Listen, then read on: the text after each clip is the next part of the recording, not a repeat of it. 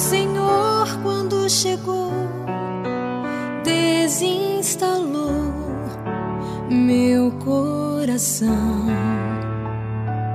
Ao chegar, desafiou-me a exigir uma resposta de sim ou não. É fácil dizer sim, é fácil dizer não, mas dói depois do sim e dói depois do não. Olá, seguidores cristãos católicos. Oito dias depois, Jesus atravessou as portas do medo e da morte, colocou-se no meio dos discípulos e encheu-os de alegria. E foi para eles porto de misericórdia e de paz. Neste domingo da oitava da Páscoa, ou da Divina Misericórdia, alegramos com o nosso amigo, que triunfou do pecado, do mal e da morte. Escutamos em vários tons o anúncio jubiloso da Páscoa.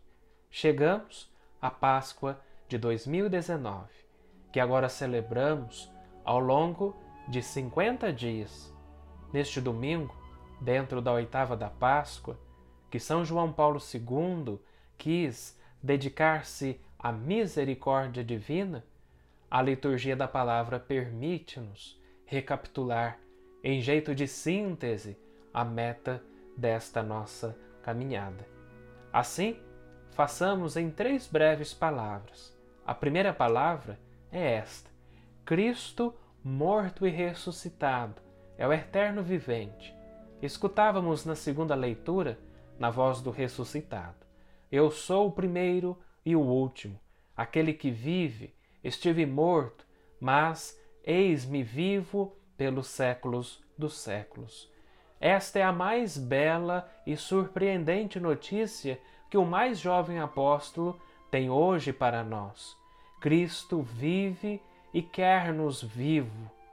Devemos voltar a recordá-lo com muita frequência como um anúncio fundamental, pois corremos o risco de tomar Jesus apenas como um bom exemplo do passado, como uma recordação, como alguém que nos salvou há dois mil anos, isso não nos serviria de nada. Deixar-nos ir iguais não nos libertaria. Aquele que nos enche com a sua graça, aquele que nos liberta, aquele que nos transforma, aquele que nos cura e nos consola. É alguém que vive, é alguém que está no meio de nós. Ele não é um retornado, uma réplica ou uma relíquia do passado.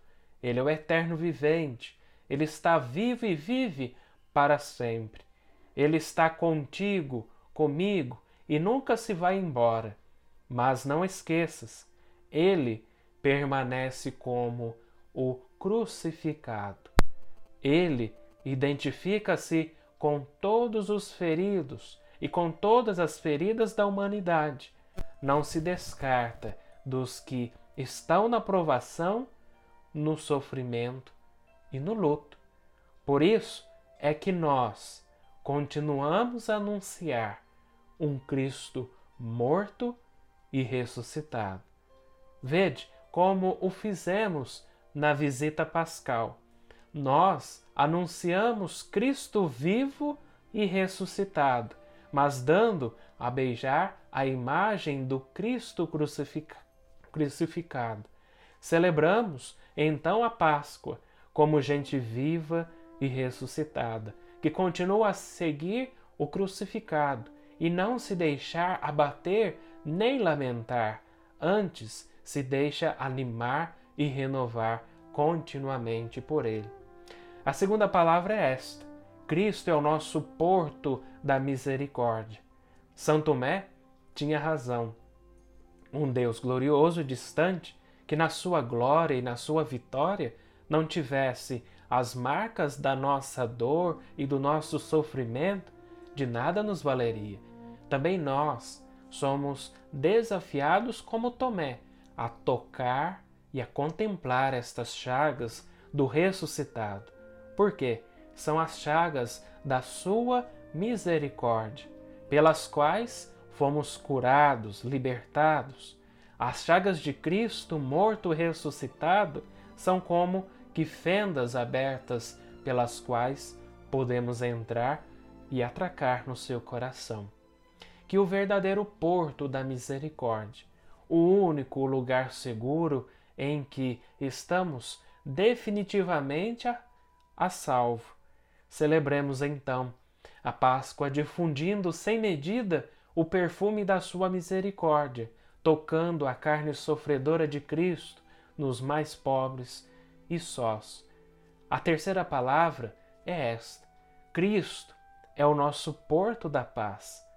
Anota o Evangelho e por duas vezes que Jesus veio, pôs-se no meio deles e disse: A paz esteja convosco. Ou, talvez ainda melhor, a paz esteja convosco. Esta paz é Ele mesmo. No meio dos seus discípulos, Jesus vem uma e outra vez à sala da última ceia, não para um ajuste de contas com o passado, não para ignorar ou branquear as fraquezas, negações e traições dos discípulos, mas para lhes oferecer o perdão e assim a paz. Com o dom do perdão, não se trata de encobrir ou enfaixar o pecado, mas de o ajudar e a encarar e a assumir, pois aquilo que não é assumido não pode ser redimido.